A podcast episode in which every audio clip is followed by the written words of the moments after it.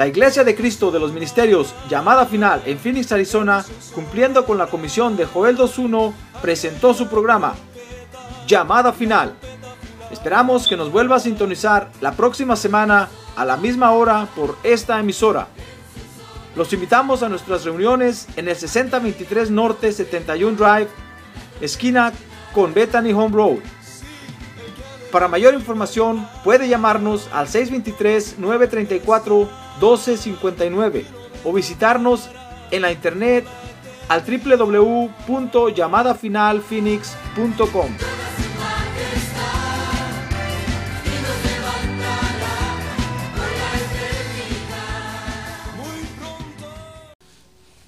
Muy bien, dice la palabra de Dios, Hechos 10:30, y Cornelio dijo, a esta misma hora, hace cuatro días, estaba yo orando en mi casa a la hora novena. Y he aquí un hombre con vestidura resplandeciente se puso delante de mí. Y dijo, verso 31, Cornelio, tu oración ha sido oída y tus obras de caridad han sido recordadas delante de Dios. Envía pues a Jope y haz llamar a Simón, que también se llama Pedro. Él está hospedado en casa de Simón el curtidor junto al mar. Por tanto, dice el verso 33, envié por ti al instante. Le está hablando Cornelio al apóstol Pedro. Y has hecho bien en venir. Ahora pues todos nosotros estamos aquí presentes delante de Dios para oír todo lo que el Señor te ha mandado. Entonces Pedro, dice el verso 34, abriendo la boca dijo, ciertamente ahora entiendo que Dios, que Dios qué, ¿qué lee usted en voz alta? Diga, no hace acepción de personas. A ver, otra vez, que Dios qué no hace acepción de personas. Y dice el verso 35, sino que en toda nación el que le teme y hace lo justo le es acepto. Muy bien, fíjese que estos versos se refieren al momento cuando el apóstol Pedro llegó a la casa de Cornelio. ¿Se acuerda que hemos estado estudiando esto, verdad? Muy bien, entonces Llegó a la, casa, eh, el apóstol Pedro llegó a la casa de Cornelio. Dice el verso 34 que cuando Pedro llegó y escuchó lo que Cornelio le dijo, hermano, entonces dice ahí que Pedro entendió lo que Dios quería hacer. Dice el verso 34 que entonces Pedro abriendo la boca dijo, ciertamente ahora entiendo que Dios no hace acepción de personas. Miren, en ese momento el apóstol Pedro entendió cuál era el plan de Dios, qué era lo que Dios se había dispuesto a hacer ahora en la tierra. Y, y esto es lo que nosotros ahora también tenemos que entender de Dios, hermano. Ahora diga, yo tengo que entender a Dios. Ahora que tiene a un lado, dígale, usted tiene que entender a Dios. Sí, fíjese que, ¿sabe cuál fue el error de Israel? Fue no haber entendido a Dios, hermano.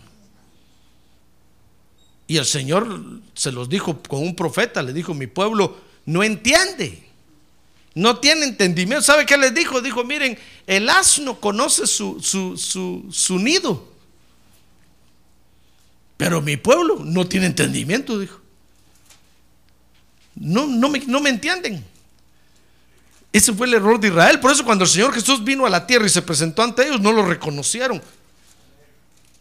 Porque nunca se dispusieron a entender a Dios. Pero ahora usted y yo tenemos que entender a Dios, hermano. Amén.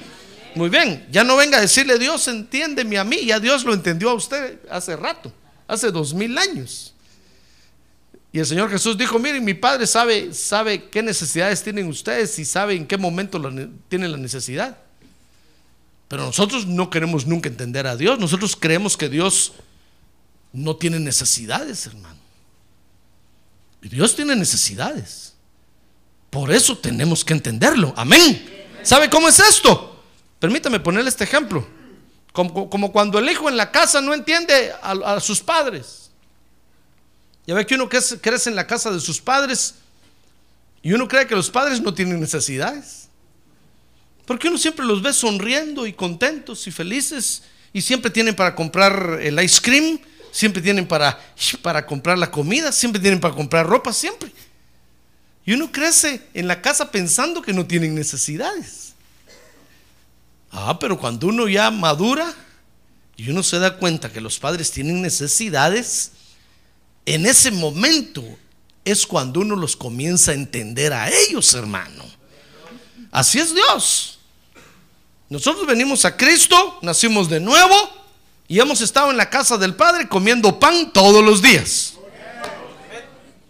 Porque siempre hay pan. Pero tenemos que entender ya a Dios ahora, hermano. Tenemos que decirle, Dios, ¿de dónde sacas tú tanto pan? ¿Dónde está la panadería? ¿De dónde sacas tú tanto vino celestial para embriagarnos? ¿Dónde están tus viñados? Tenemos que entender a Dios, ya ve. A ver, diga, yo tengo que entender a Dios. Entonces tenemos ahora, vamos a estudiar que tenemos que entender a Dios, fíjese hermano, en el hecho de que Dios no hace acepción de personas. A ver, diga, Dios no hace acepción de personas. Porque cuando nosotros entendemos a Dios en esto, hermano, dice Hechos 10:35, mire ahí, que entonces vamos a poder llevarle el evangelio a toda criatura. Dice, dice que Pedro dijo asustado ahí, dijo, sino que en toda nación el que le teme y hace lo justo, él lo acepta. No importa si, si es anglosajón, africano, latino, no importa si es sajón, no sacón, no, sajón. No importa si es piel roja, piel azul, no importa si es sangre azul, sangre roja, no importa. Si hace lo que Dios dice que haga, Dios lo acepta. Así es que no se sienta usted de menos. Amén. Porque aquí Dios nos ama a todos por igual. ¡Ah, gloria a Dios! ¡Gloria a Dios! Mire, fíjese que solo con saber eso, usted ya venció a un enemigo que se llama complejo de inferioridad. Dios nos ama a todos por igual, hermano. Cristo murió por todos igual. No, no, no, a pensar que el Señor Jesucristo murió un poquito más por, por los anglosajones, por los de pelo amarillo y ojos verdes.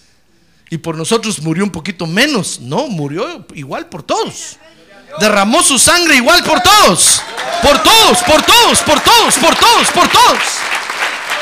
Ah, gloria a Dios.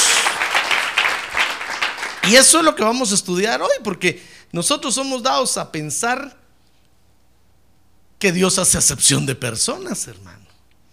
Pero va a ver dónde está nuestra confusión. Quiero que empiece viendo entonces conmigo, hermano, que anteriormente, fíjese, el Evangelio era solo para Israel, fíjese. El Evangelio no era para todo el mundo. Era solo para Israel. Mire conmigo, dice Romanos 9, capítulo 9, verso 3. Dice el apóstol Pablo hablando ahí, porque desearía yo mismo ser anatema, separado de Cristo, por amor a mis hermanos, mis parientes según la carne. Dice el verso 4, que son israelitas, a quienes pertenece. Oiga, mire lo que tenían ellos, a quienes pertenece la adopción como hijos y la gloria, los pactos, la promulgación de la ley, el culto y las promesas, de quienes son los patriarcas, verso 5, y de quienes según la carne procede el Cristo, el cual está sobre todas las cosas, Dios bendito por los siglos. Amén. Mire, Fíjense que anteriormente el Evangelio era solo para Israel, hermano. Por eso hasta el día de hoy el pueblo de Israel se creen los únicos dueños de todo el mundo. Anteriormente el Evangelio era solo para ellos. El apóstol Pablo lo dice ahí. Pero ¿qué le parece que dice que entonces cuando ellos rechazaron a Jesús como rey, gracias a Dios porque lo rechazaron, hermano. Entonces Dios cambió el plan y Dios dispuso que el Evangelio ahora sea para todas las naciones, para toda la gente, para todos los pueblos, para todas las razas. Gloria a Dios. Dice entonces Romanos capítulo 10, verso 11. Abra su Biblia conmigo ahí. Que Dios dispuso extender el evangelio del reino a toda, a toda criatura. 10, 11 dice, pues la escritura dice, todo el que cree en él no será avergonzado, porque no hay distinción entre judío y griego. Pues el mismo Señor es Señor de todos, abundando en riquezas para todos los que le invocan porque todo aquel que invoque el nombre del Señor será que será salvo. Ah, gloria a Dios, hermano, gloria a Dios. Gloria a Dios. Porque ahora el evangelio es para todo el que quiera creer. Mire, todo el que el que hoy disponga a poner su fe en Cristo, Dios lo salva. Dios lo salva. No importa que sea quien sea. No importa si es borracho, si es hombre o mujer, no importa si es alto, bajo, gordo, flaco, barrigón, panzón, sin panza, costilludo, narigudo, orejón, peludo o pelón. ¿Qué más le digo, hermano? Para poder explicarle esto. Dios dispuso extender el Evangelio del reino a toda criatura en toda la tierra. Fíjese que desde que el Señor Jesucristo vino a la tierra, Dios ahora no hace acepción de personas. Antes Dios hacía acepción de personas. Antes Dios salvaba solo a los israelitas, hermano. Dice que el, pacto, las promesas, los patriarcas, la ley de Dios, todo era solo para ellos. Todo para ti, todo para ti. Y si alguno de las naciones quería participar, fíjese hermano que, que tenía que entrar y lo primero que hacía era que los circuncidaban. Y solo al pensar en la circuncisión decían, no, mejor no. Y antes era sin anestesia, hermano. Ja. Imagínense. Y entonces entraba a participar no como israelita, sino como israelita de segunda categoría jamás podía participar de las cosas santas como el pueblo de Israel participaba. Mire qué difícil era eso. Dios hacía acepción de personas, pero ahora no. Desde que el Señor Jesucristo vino a la tierra, Dios ahora ya no hace acepción de personas. Porque el pueblo de Israel lo rechazó y no lo aceptó. Dios dijo, muy bien, vamos a todas las naciones ahora y todo el que quiera recibir a mi hijo como Salvador, yo lo voy a salvar. Ah, gloria a Dios, hermano. A ver, diga, gloria a Dios. Fíjese que acepción es sinónimo de parcialidad o de favoritismo. Eso quería decir que antes Dios estaba a favor solo de Israel. Todas las otras naciones no le importaban a Dios. Era parcial en cuanto a la salvación. Eso quiere decir que con la venida de Cristo, fíjese, a la tierra, Dios ahora no está a favor de Israel, sino de todo aquel que confiese que Jesucristo es Señor y Salvador. Te dirá, pastor, pero entonces, ¿por qué tanto problema en el Medio Oriente? Allá está Israel y ¿por qué nadie le puede hacer nada? Porque hasta el día de hoy son poseedores de las promesas que Dios le dio. Acuérdense que dice la Biblia que los dones de Dios son irrevocables, hermano. Dios un día los bendijo a través de Abraham y ahí están viviendo las bendiciones de Dios.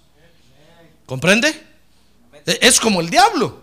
Dios el día que echó al diablo del cielo no le quitó el poder ni la autoridad. El diablo se fue con todo lo que tenía se llevó el poder que Dios le había dado, se llevó la autoridad que Dios le había dado, se llevó la música que Dios le había dado, se llevó todo lo que Dios le había dado. Por eso mire cómo tiene atormentado el mundo. Si no fuera así, el diablo no tendría, no podría hacer nada, hermano. Pero mire cómo tiene al mundo de atormentado, mire cómo ha desarrollado la ciencia de los hombres en la tierra. A tal grado que compiten contra Dios. Si usted va al hospital y alguien se salva ahí, ¿sabe qué dicen? Dicen, fue un milagro de la ciencia. No dicen, fue un milagro de Dios. Mangos. Dicen, fue un milagro de la ciencia. Por eso usted ve que dan premios Nobel, premio Nobel de la Paz, premio Nobel de Ciencia, premio Nobel de Economía, porque los hombres se galardonan entre ellos mismos, hermano. Y no quieren reconocer a Dios en nada. Es porque el diablo los tiene cabezones y están peleando contra Dios. Están compitiendo contra Dios. ¿O acaso ve usted que cuando van a entregar un premio Nobel de la Paz, dice, dice el que lo recibe, bueno, oremos primero, hermanos y démosle gracias a Dios. ¿Qué? Porque el diablo los tiene enrolados en la ciencia y los tiene entretenidos y están compitiendo contra Dios. ¿Por qué le estaba diciendo eso?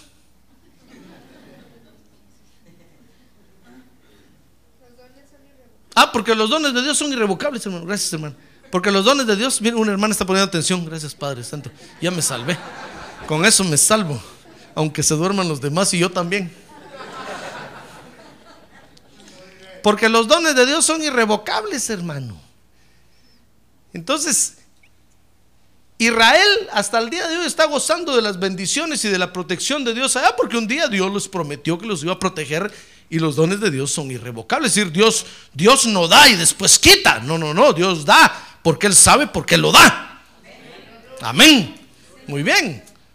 Pero desde que el Señor Jesucristo vino, entonces ahora Dios ha extendido el Evangelio del reino para todas las naciones.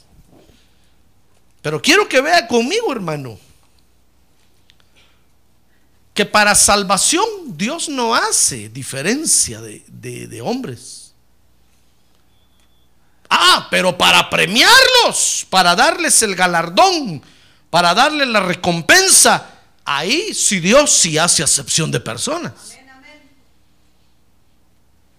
Porque hay quienes van a obtener mayor galardón que otros.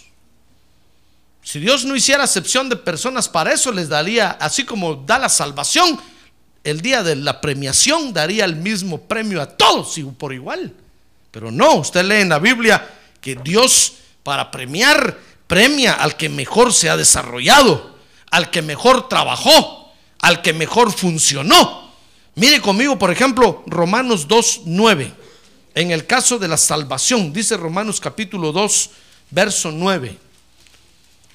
Que habrá tribulación y angustia para toda alma humana que hace lo malo del judío primeramente y también del griego, pero gloria y honor y paz para todo el que hace lo bueno, al judío primeramente y también al griego, porque Dios no, porque en Dios no hay acepción de personas.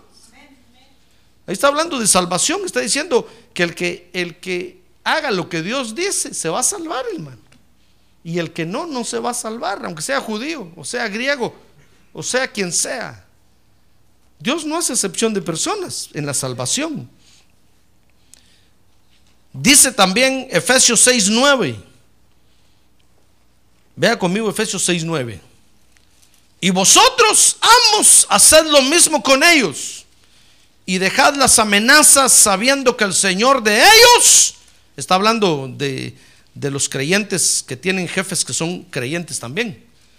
Entonces dice, sabiendo que el Señor de ellos y de vosotros está en los cielos y que para Él no hay acepción de personas porque está hablando de la salvación. Y lo mismo Gálatas capítulo 3, verso 26. Dice ahí, Gálatas capítulo 3, verso 26. Pues todos sois hijos de Dios mediante la fe en Cristo Jesús. ¿Ya ve? Porque todos los que fuisteis bautizados en Cristo, de Cristo os habéis revestido. No hay judío ni griego, no hay esclavo ni libre no hay hombre ni mujer, porque todos sois uno en Cristo Jesús. Para salvación, no crea usted que Dios salva más a los varones que a las mujeres. No, Dios salva igual. Tanto vale uno la sangre de Cristo como lo vale el, otro. Ya ve, para salvación Dios no hace acepción de personas, hermano. Pero ahora vea, vea conmigo cuando Dios galardona a alguien. Los galardones, porque fíjese que los galardones, mi estimado hermano, se alcanzan por funcionamiento. Si usted y yo funcionamos bien en la obra de Dios, Dios nos va a dar un gran galardón. Pero si usted y yo no funcionamos bien, Dios, no nos, Dios nos va a reducir el galardón, hermano. Nos va a dar un galardón chiquito, pequeño. Lo va a reducir. Porque los galardones se alcanzan por funcionamiento. Entonces quiero que vea conmigo Apocalipsis capítulo 22, verso 12. Ahí está mejor explicado. Apocalipsis capítulo... ¿Qué le dije?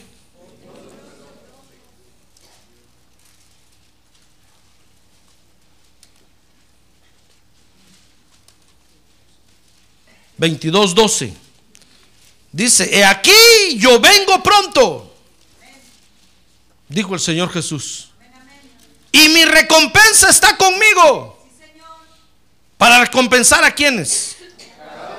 A cada uno según sea su obra. Mire, el Señor va a traer una recompensa. Ahí está hablando de todos los salvos en todos los, en la salvación no hay acepción de personas. Ah, pero para recompensar a cada uno. Oh, entonces el Señor ahí sí va, va a ser acepción de personas, hermano. Ahí se va a decir, a ver, José Arriaga, dos pasos al frente. Ven, buen siervo y fiel, en lo poco fuiste fiel, sobre mucho te pondré. ¿Ya ve? Gloria a Dios, hermano. Ponga su nombre ahí también. Pero a otros les va a decir, ¿qué hiciste? Pues es que nada, nunca tuve tiempo. Ah, bueno. Usted puede leer, puede leer, por ejemplo, eh, la parábola de los talentos, que al que escondió el, el talento le dijo, siervo necio y negligente. ¿Y sabe por qué lo escondió? Porque le dijo, es que tuve miedo. Tuve miedo porque yo sé que tú eres un Señor drástico que ciegas donde no sembraste. Entonces tuve miedo y no hice nada. El Señor le dijo, muy bien, siervo necio y negligente. Si sabías que yo era así, por lo menos al banco hubieras metido el talento, el dinero. Y le hubieras dicho al pastor que fuera al banco cada mes a cobrar los intereses. Por lo menos algo hubieras dado para la obra de Dios. Está hablando de talento, es dinero. Pero ¿qué hiciste el dinero? Me lo comí. Fíjese que lo había escondido debajo, en el colchón, hermano. Dijo, es que tuve miedo y lo escondí para que cuando tú regresaras, entonces por lo menos darte tu talento. El Señor le dijo, no, yo te lo di para que lo trabajaras. Ya ve, ahí Dios sí va a hacer acepción de personas, hermano. No está diciendo que el que no trabajó lo va a mandar al infierno, no, porque ya está salvo. Pero sí lo va a poner a un lado, lo va a poner aparte por no haber funcionado bien en la obra de Dios. Entonces a la hora de, galardonar, Dios sí hace acepción de personas. ¿Comprende? Porque para funcionamiento o para trabajar, Dios sí hace acepción de personas, hermano. Amén. Pero no se asuste. Ahorita que tiene un lado, no se asuste, hermano. Pero ¿sabe por qué Dios lo hace? Porque Dios es justo. Porque Dios, fíjese, galardona al que mejor trabaja. Y a Dios no lo podemos engañar, hermano. Si en la salvación entramos free, si en la salvación entramos de carambola, hermano. No, porque no me diga usted que usted estaba buscando la iglesia. No, usted y yo no andábamos, hermano, cuando nosotros eh, íbamos, estábamos pensando en ir a la iglesia, a un culto, nunca. Pero cuando oíamos cómo eran los evangélicos, decíamos, uy, no, no, no. Decíamos, eso no es para mí. Decíamos, yo prefiero ser mormón, testigo contra Jehová, prefiero ser católico en última instancia, pero evangélico no. ¿Y qué le parece que un día entramos así. ¡brum! Íbamos para otro lado, topamos allá y reviramos y entramos a la iglesia. ¡Ah, gloria a Dios! Y de repente nos encontramos en la iglesia y dijimos, donde nunca dije que iba a venir, ya estoy aquí. Pero ahora, para obtener un galardón de Dios, mi estimado hermano, no es igual. ¿Sabe usted que el arrebatamiento, sabe usted que el Señor Jesucristo pronto viene a la iglesia, a la tierra otra vez, verdad? Y dice la Biblia que cuando venga nos va a venir a arrebatar, hermano. Y el arrebatamiento es un galardón. Es un premio. ¿No cree usted que el Señor va a venir y se va a llevar a todos? No, hermano, si Dios es inteligente, a Dios no lo podemos engañar. Dios va a venir a recoger solo a los que estén funcionando bien. Los va a arrebatar y se los va a llevar. Los que no, se los va a llevar la gran tribulación. Porque el, arrebatamiento es un galardón, hermano. Entonces Dios galardona al que mejor trabaja. Es decir, si usted y yo venimos a la iglesia, hermano, y entramos así de pilón o de ribete, ahora aquí en la iglesia tenemos que saber cómo funcionar. Tenemos que aprender cómo caminar, hermano. Tenemos que aprender a servirle a Dios. Tenemos que aprender a adorar a Dios. Tenemos que aprender, hermano, a funcionar bien. Si no, no nos van a dar galardón. ¿No cree usted que, que ya vino a la iglesia y así como vino, ahora sí le va a venir todo? No, no, no, no, no. Ahora tenemos que aprender a funcionar, a ver de que tiene un lado. Funcione bien, hermano. Usted. ¿Le faltan pilas? Póngase, póngase aquellas del conejo que no para y no para y no para y no para, hermano. Porque tenemos que funcionar bien. Por eso es que entonces, mire, dice 1 Corintios 11:3. Mire, que para funcionar bien, este es un ejemplo nada más. No sé nada de nadie. Dice 1 Corintios 11:3. Pero quiero que sepáis que la cabeza del hombre, ¿quién es? ¿La cabeza del hombre quién es? Cristo. Cristo. ¿Y la cabeza de la mujer quién es? ¿La cabeza de la mujer quién es?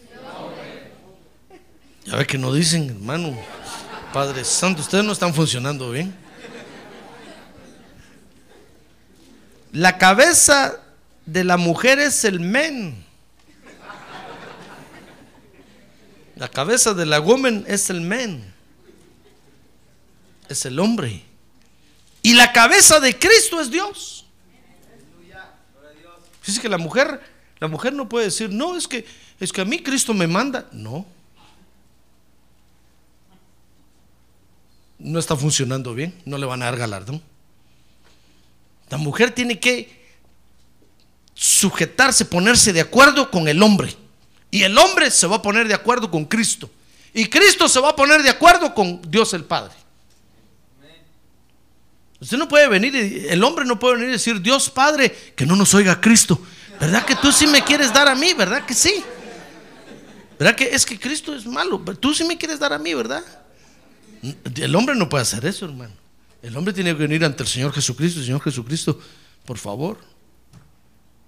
Y el Señor Jesucristo le dice, espérate, voy a hablar con mi Padre a ver qué dice. Entonces la mujer tiene que venir con el hombre y decirle, mire, mire mi cabeza. ¿Está usted de acuerdo que hagamos esto y esto? ¿Comprende? Eso es funcionar bien, hermano. Si usted no está funcionando así, no le estoy diciendo que se va a ir al infierno, pero no le van a dar galardón. Va a venir el arrebatamiento y se va a quedar.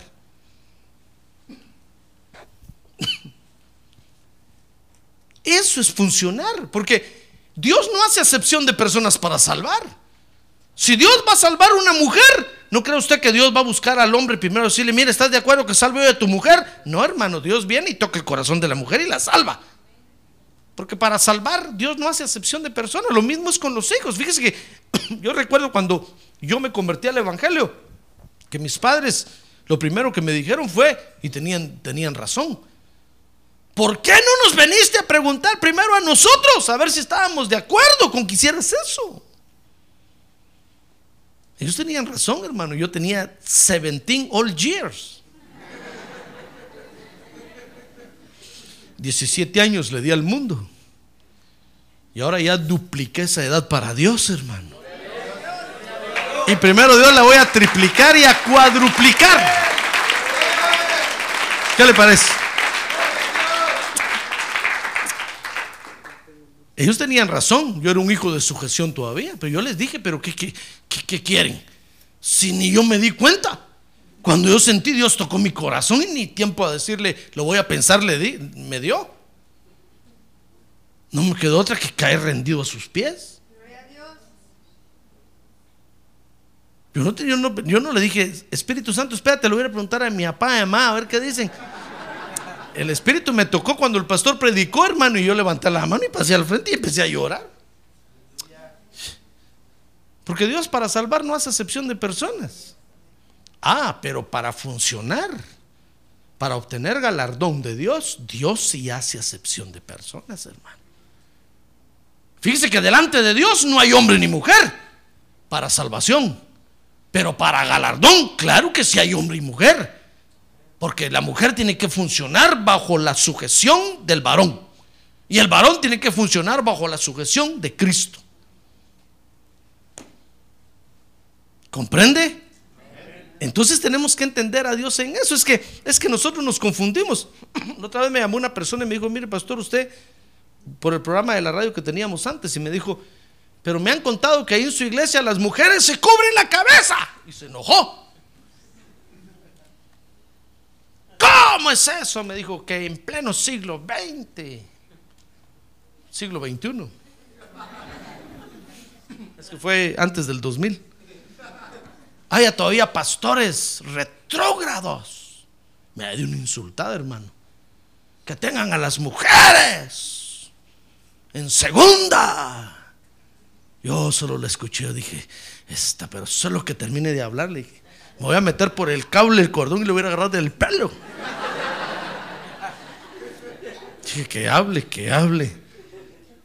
¿Cómo es eso que todavía haya pastores que no piensan? Si Dios no hace excepción de persona, la mujer es igual que el hombre.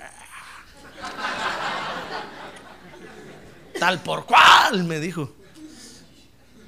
Y ya terminó, sí. Mire, en primer lugar le dije, yo no tengo por qué escucharla a usted. Si usted no quiere ir a nuestra iglesia, no venga, le dije. Es, más, le dije, le prohíbo que venga. Váyase a la iglesia que quiera, menos a, a nuestras iglesias. Y en segundo lugar, le dije, por respeto a usted, le voy a decir que Dios no hace excepción de personas para salvar. Pero para funcionar, Dios sí hace excepción de personas. Entonces, ¿por qué dice la Biblia que no hay hombre ni mujer? Para salvación, lea bien el contexto, le dije. Para salvación, Dios no hay hombre ni mujer. Pero para funcionar, lea 1 Corintios 11, 3, ¿qué dice? Se quedó callada. Aló, aló, aló, aló. Me colgó. Dije, aló, aló, aló, aló. No había leído ella eso, de seguro. No se había dado cuenta que Dios para salvar no es excepción de personas. Dios salva niños, salva adultos, salva viejos, ancianos, mujeres, hombres, de, igual. La sangre de Cristo es igual para todos. Ah, pero para funcionar. Entonces Dios sí hace acepción de personas. Dios dice, a ver, ¿dónde está la mujer? Muy bien, a ver, ángeles ministren a las mujeres, ahí están. ¿Dónde están los hombres? Ah, bueno, ángeles ministren a los hombres, ahí están. Para funcionar, nos jerarquizamos, hermano.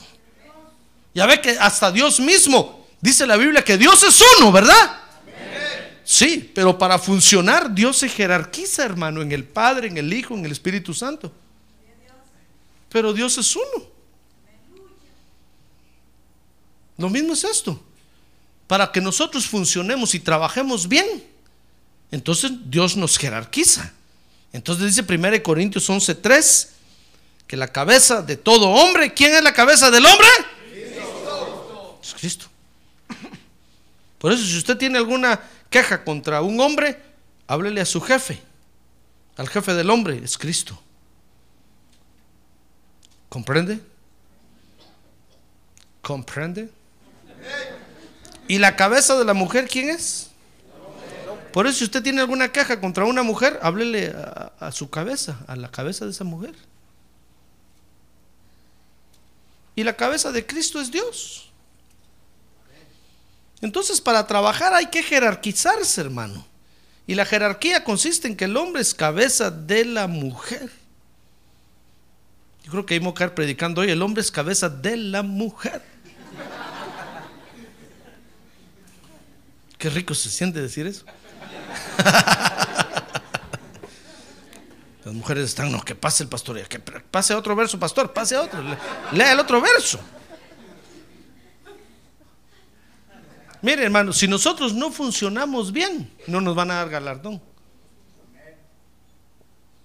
Y usted no le puede decir, Dios, pero si yo valgo la sangre de Cristo, sí le va a decir, hijo mío, vale la sangre de Cristo, pero no funcionaste bien nunca. Y así no te puedo arrebatar.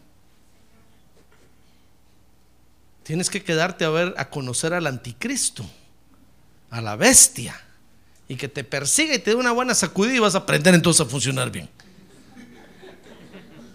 Eso dice Apocalipsis 7. Por eso dice 1 Corintios 11, 4. Ahora voy a pasar al otro verso. Que el hombre, para funcionar bien, 1 Corintios 11, 4, todo hombre que cubre su cabeza mientras ora o profetiza, deshonra su cabeza. Yo entiendo que usted puede, no puede vivir sin el sombrero, hermano. Pero para adorar a Dios se lo tiene que quitar. ¿Qué quiere que haga?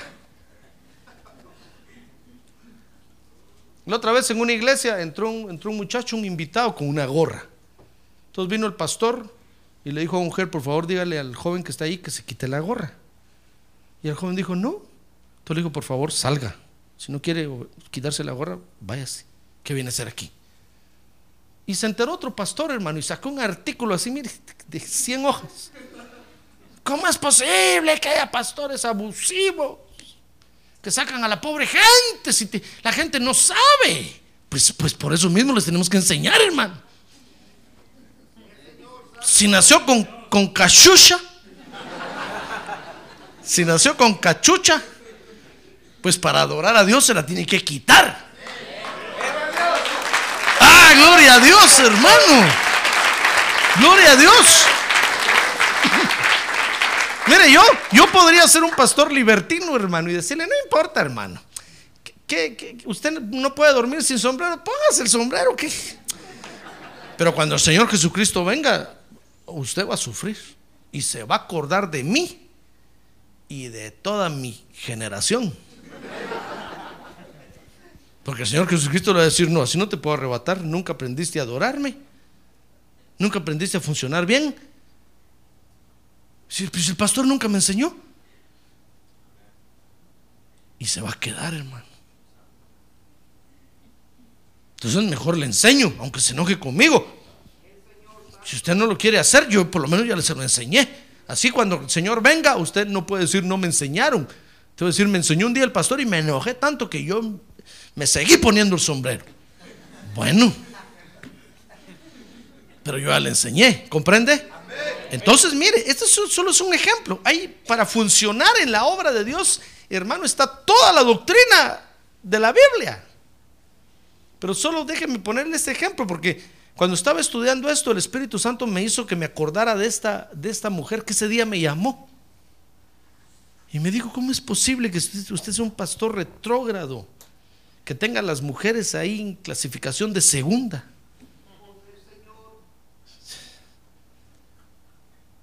Eso no es entender la Biblia, hermano. Si usted está de acuerdo con la liberación femenina, está bueno. ¿Qué culpa tengo yo? Pero lo que la Biblia dice, así es. Y yo prefiero estar de acuerdo con Dios que con usted. ¿Comprende? Porque mi tarea es enseñarle cómo funcionar bien ahora que usted ya es salvo. Amén. Entonces dice 1 Corintios 11:4, todo hombre que cubre su cabeza mientras ora o profetiza, deshonra su cabeza. ¿Y quién es la cabeza del hombre? Es Cristo. Y dice el verso 5, y toda mujer que tiene la cabeza descubierta, mientras ora o profetiza, deshonra su cabeza, porque se hace una con la que está rapada. Y en aquel tiempo a las prostitutas como castigo las rapaban. Entonces una deshonra de ese nivel es el que está hablando el Señor. Ahí, o el apóstol Pablo, ahí, en 1 Corintios. Entonces tenemos que funcionar bien.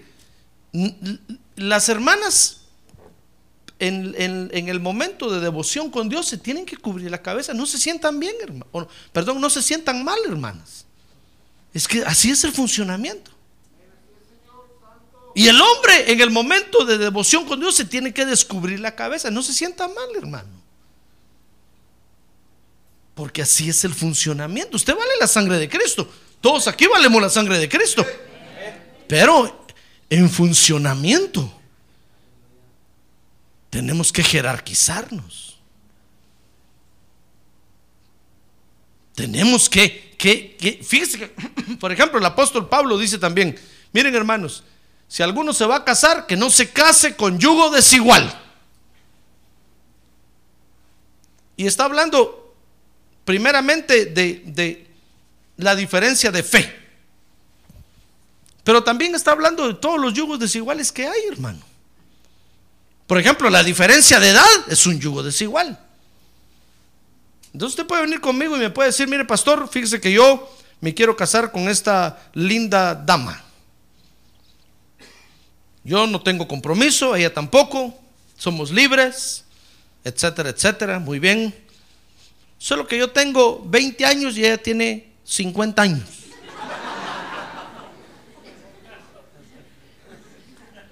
Entonces mi obligación es decirle, bueno hermano, está bueno.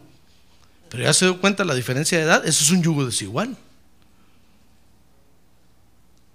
Usted va a poder vivir con esta hermana bien, bien, tal vez 10 años. Cuando llegue a 60, usted va a empezar a notar la diferencia.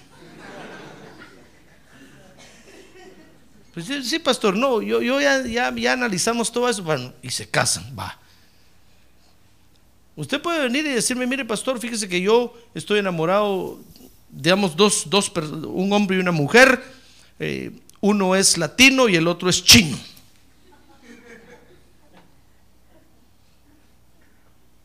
Los dos son creyentes, pero es un yugo desigual, hermano. Entonces yo tengo que decirle, mire, ya se dio cuenta bien que, hermana, usted es latina, ya se dio cuenta que tiene que cocinar chomín todos los días para este.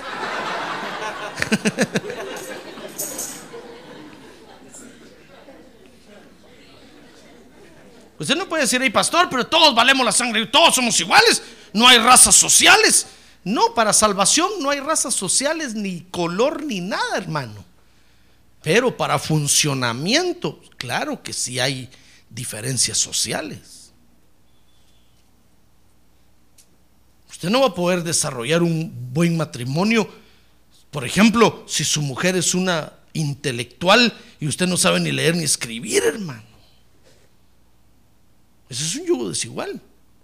Porque la mujer va a empezar a trabajar y va a empezar a ganar mucho money. Y usted, con el mínimo. Entonces va a llegar un momento que la mujer le va a decir, miren, este hombre, este, yo estoy ganando, yo lo estoy manteniendo. Y se van a empezar a pelear y dentro de la iglesia. Entonces yo tengo que venir y decirle, mire hermano, por favor, ustedes están enamorados, ya se dieron cuenta el yugo desigual que hay. No, pero los dos valemos la sangre de Cristo. Sí, para salvación no hay problema. Pero para que el matrimonio funcione bien va a haber problema.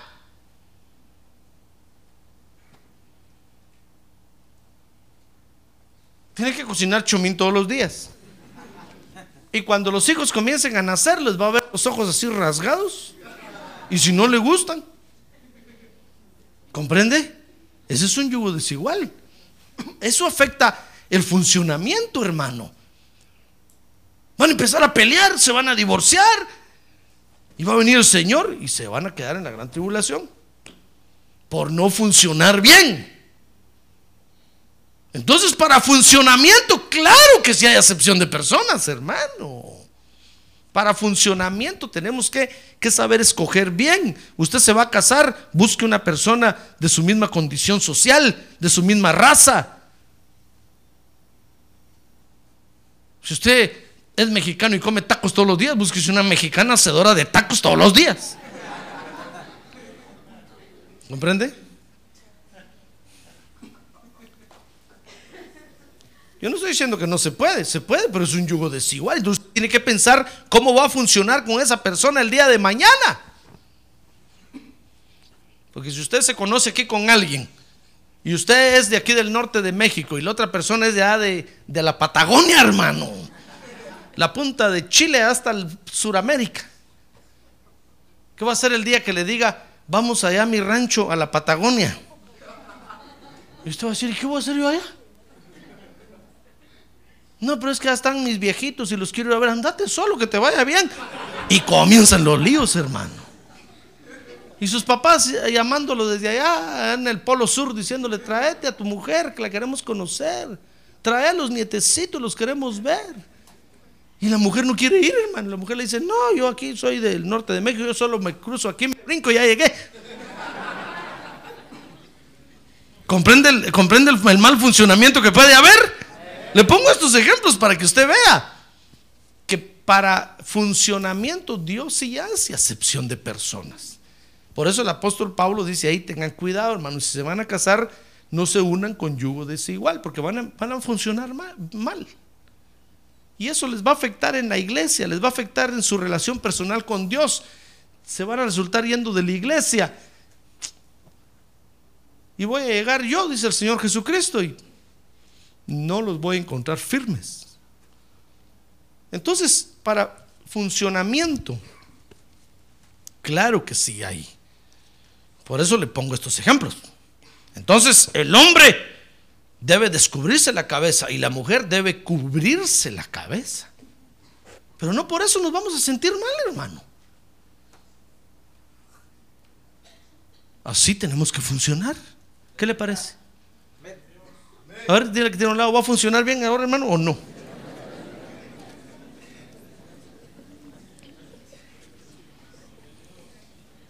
¿Va a funcionar bien?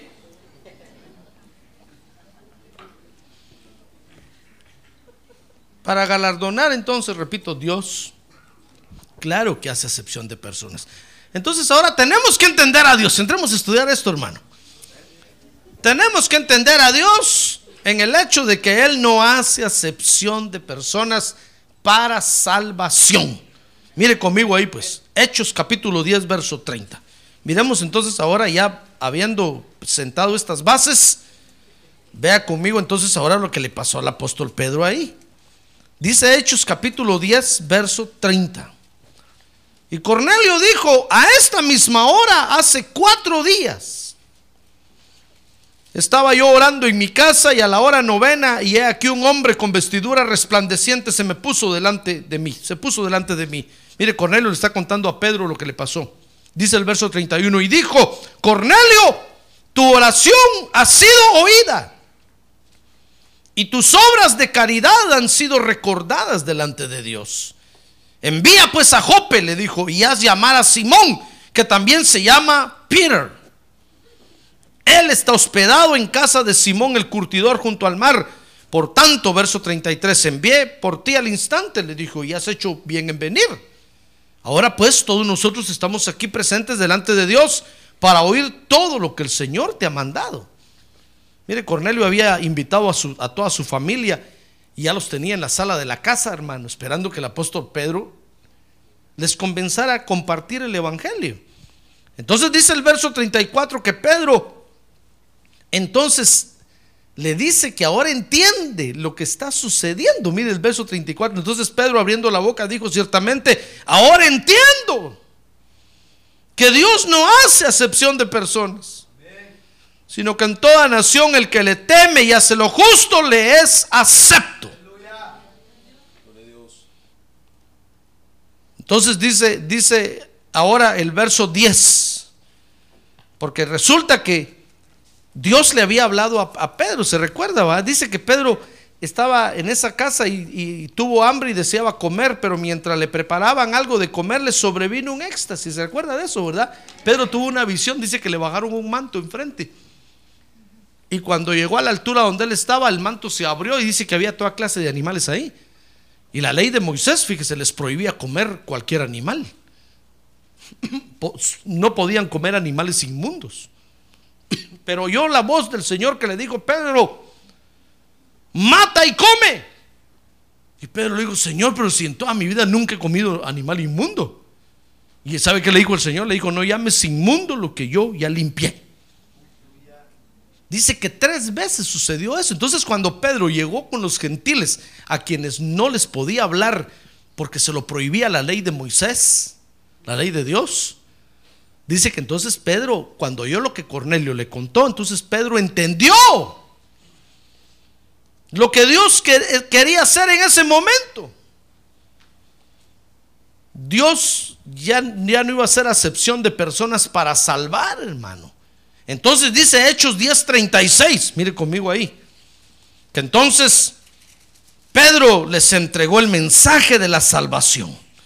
Dice el mensaje que él envió a los hijos de Israel, predicando paz por medio de Jesucristo, Él es Señor de todos. Vosotros sabéis lo que ocurrió en toda Judea, les dijo, comenzando desde Galilea, después del bautismo de Juan, que Juan predicó vosotros, verso 38, sabéis cómo Dios ungió a Jesús de Nazaret con el Espíritu Santo y con poder, el cual anduvo haciendo bien y sanando a todos los oprimidos por el diablo, porque Dios estaba con él. Mire, les entregó el mensaje de salvación con confianza, porque dijo, ahora entiendo que Dios no hace acepción de personas para salvar. Pero también fíjese hermano que Dios no hace acepción de personas para regenerar al ser humano hoy. Porque dice ahí Hechos 10:44. Siga viendo conmigo ahí, Hechos 10:44. Que mientras Pedro aún hablaba estas palabras, dice que el Espíritu Santo cayó sobre todos los que escuchaban el mensaje. Y todos los creyentes que eran de la circuncisión que habían venido con Pedro se quedaron asombrados. Porque el don del Espíritu Santo había sido derramado sobre todos los gentiles. ¿Qué les parece que el, Señor los bautizó con Espíritu Santo ahí, hermano? Todos fueron bautizados con Espíritu Santo y empezaron a hablar lenguas. Porque en la regeneración tampoco Dios hace excepción de personas. Mire, si usted aceptó a Jesús como Salvador, Ahora el Señor lo va a bautizar con Espíritu Santo. Y va a comenzar en usted un trabajo de regeneración. Lo va a comenzar a hacer de nuevo. Desde lo más íntimo de su ser. No importa quién sea usted. No importa de dónde venga. No importa si tiene papeles o no tiene papeles. ¿Comprende? Dice, dice Hechos 10:46 que después que fueron llenos del Espíritu Santo, todos comenzaron a adorar a Dios. Porque ya ve, no Dios no hace excepción de personas. Dios recibe la adoración de todos, hermano. Y dice Hechos 10:47 que todos fueron bautizados en agua. Mire ahí, leamos ahí Hechos 10:47. ¿Puede acaso, les dijo, alguien negar el agua para que sean bautizados estos que han recibido el Espíritu Santo lo mismo que nosotros? Y verso 48 dice, y mandó que fueran bautizados en el nombre de Jesucristo. Y entonces le pidieron que se quedara con ellos unos días. Mire, cuando vieron, cuando vieron que todos hablaban lenguas, dijeron, bueno, en la regeneración Dios tampoco hace excepción de personas pues bauticémoslos en agua. Usted sabe que todo eso forma parte de nuestra regeneración, hermano. El bautismo en agua, el bautismo con el Espíritu Santo, etcétera, etcétera. Entonces, en la regeneración tampoco Dios hace acepción de personas. Y los trajeron y dijeron, muy bien, los vamos a bautizar en el nombre de Jesucristo. Ahora ahí por supuesto, como dijo el Señor Jesucristo que tenemos que bautizar, hermano. En el nombre del Padre, del Hijo y del Espíritu Santo. Porque usted va a encontrar a lo solo Jesús que agarran este verso y dicen, no, y dice que solo en el nombre de Jesucristo. Entonces dicen, no, solo en el nombre de Jesús. Porque no hay Padre ni hay Espíritu Santo, dicen, solo Jesús. Por eso les dicen solo Jesús. Pero es un error. Porque ahí lo que está diciendo el apóstol Pedro es que iban a ser bautizados en la doctrina que el Señor Jesucristo había enseñado, hermano. Todos conocían el bautismo de Juan el Bautista. Todos conocían un montón de clases de bautismos. Pero entonces, para diferenciar entre uno y otro, dijeron en el nombre de Jesucristo. Pero entonces tenemos que ir a la doctrina de Jesucristo. ¿Cómo dijo el Señor Jesucristo que hay que bautizar? En el nombre del Padre, del Hijo y del Espíritu Santo. Amén. Y todos entraron a formar parte de la regeneración. Entonces, entonces, hermano, hoy tenemos nosotros que entender a Dios. Dios para salvar y regenerar no hace acepción de personas.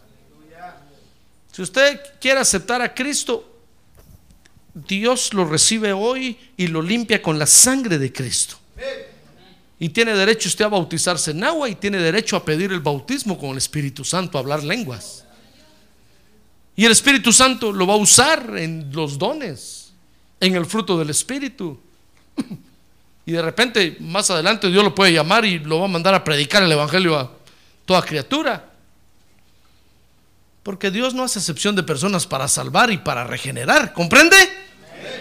Pero para galardonar Dios sí hace acepción de personas. Entonces ahora comprende. ¿Comprende usted por qué? Muchos dicen, pero ¿por qué Dios les da tanto a estos gringos?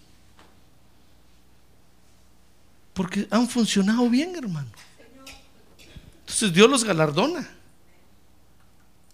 Todos dicen, pero ¿por qué ellos mandan misioneros por todo el mundo? ¿Por qué han regado el Evangelio por todos lados? ¿Por qué Dios les da tantos canales de televisión? Porque han funcionado bien. Entonces Dios tiene que hacer acepción de personas. Tiene que decir, a ver, todos los Latin Boys, paren para la derecha. Aprendan a funcionar, entonces les doy. Todos los latinos, a la derecha. A ver, todos los anglosajones, aquí a la izquierda. Entonces Dios ahí sí tiene que hacer acepción de personas. Porque pareciera que Dios ama más a estos que a nosotros. Claro que sí, porque han funcionado bien.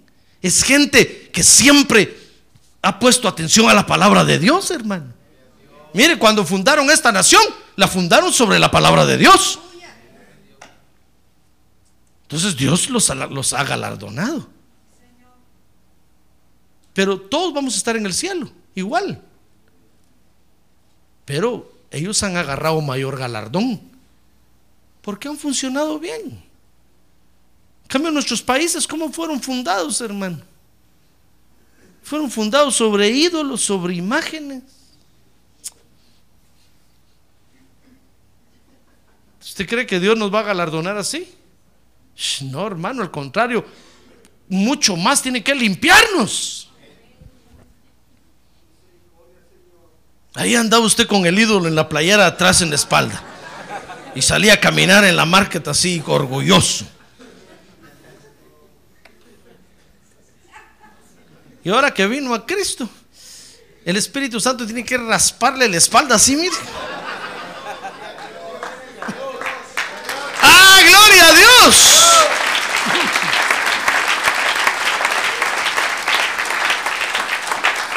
Ahí en el carro tenía el crucifijo. Peor si se hizo un, un, tatuaje. Perdón, es por el inglés, hermano. Peor si se hizo un tatú aquí. ¿Y ahora cómo se lo va a quitar? nuestros países fueron fundados sobre ídolos, sobre idolatría. Y mire cómo están, hermano. Pobreza y miseria.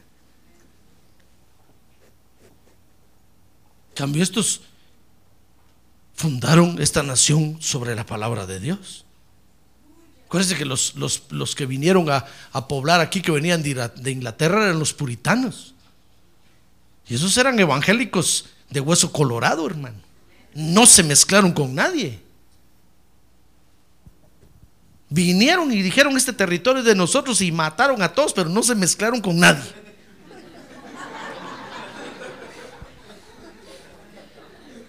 Sí, porque leían la palabra de Dios, que no hay que mezclarse con nadie, hermano. Pero nosotros venimos de una mezcolanza horrible, hermano. Vinieron los españoles y lo primero que hicieron fue agarrar mujeres de todos los aztecas, mayas y incas. Dejaron viudas a todas las mujeres. Y tenían un gran harem y se empezaron a multiplicar. Y mire el resultado de, de nuestros países, hermano. Entonces muchos dicen, pero ¿por qué estos tienen tanto? ¿Por qué es que como que Dios los ama? Claro que los ama más, porque han funcionado bien, hermano. Por eso le enseño esto, porque ahora nos toca a nosotros entender a Dios. Ah, gloria a Dios.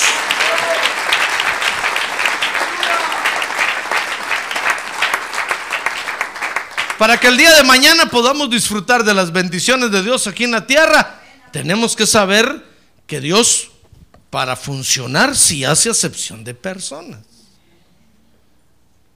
Y no el día de mañana va usted a lamentarse y decir, yo, yo no entiendo el Evangelio. Ahí dice que Dios no hace excepción de personas y Dios a mí nunca me da nada. Miren, aquel todo lo que tiene, a mí nunca me da nada. Pues sí, es que aquel está funcionando bien, hermano. ¿Comprende? Entonces Dios lo ama más. Pero si nosotros no entendemos a Dios, nunca nos van a llegar las bendiciones de Dios, hermano. Hoy es día de entender a Dios. Amén. Para funcionar bien y agradar a Dios. Ah, y alcanzar las bendiciones que tiene para nosotros. Gloria a Dios. Muy bien, cierre sus ojos, cierre sus ojos, hermano. Cierre sus ojos, por favor, y déjeme que ore por usted. Porque nos llegó el día a nosotros. Nos toca hoy a nosotros entender a Dios. Si nuestros antepasados no entendieron a Dios, hoy nosotros tenemos que entender a Dios, hermano. Para salvarnos, Dios no hace excepción de personas. Pero para funcionar en su obra, Dios sí galardona a los que mejor funcionan, hermano.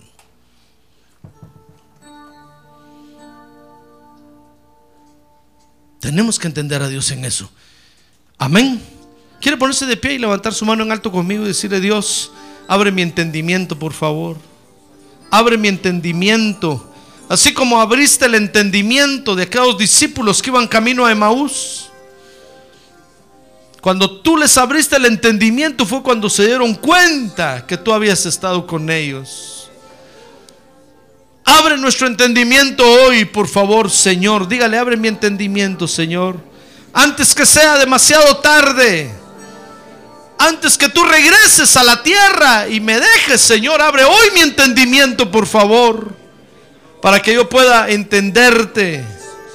Para que yo pueda comprender que en mi salvación tú no hiciste acepción de personas. Tú me salvaste porque yo te acepté como Salvador. Pero para funcionar ahora dentro de tu obra, tú sí vas a hacer acepción de personas. Ten misericordia, por favor, Señor. Abre mi entendimiento, dígale, abre mi entendimiento para que yo pueda funcionar bien, Señor.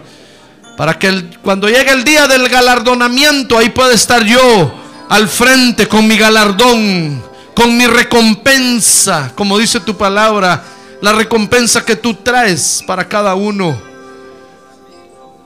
Abre nuestro entendimiento, Padre, te lo rogamos, por favor. Porque queremos agradarte a ti. Porque queremos funcionar bien para ti, como dice tu palabra. Gracias, Padre, en el nombre de Jesús.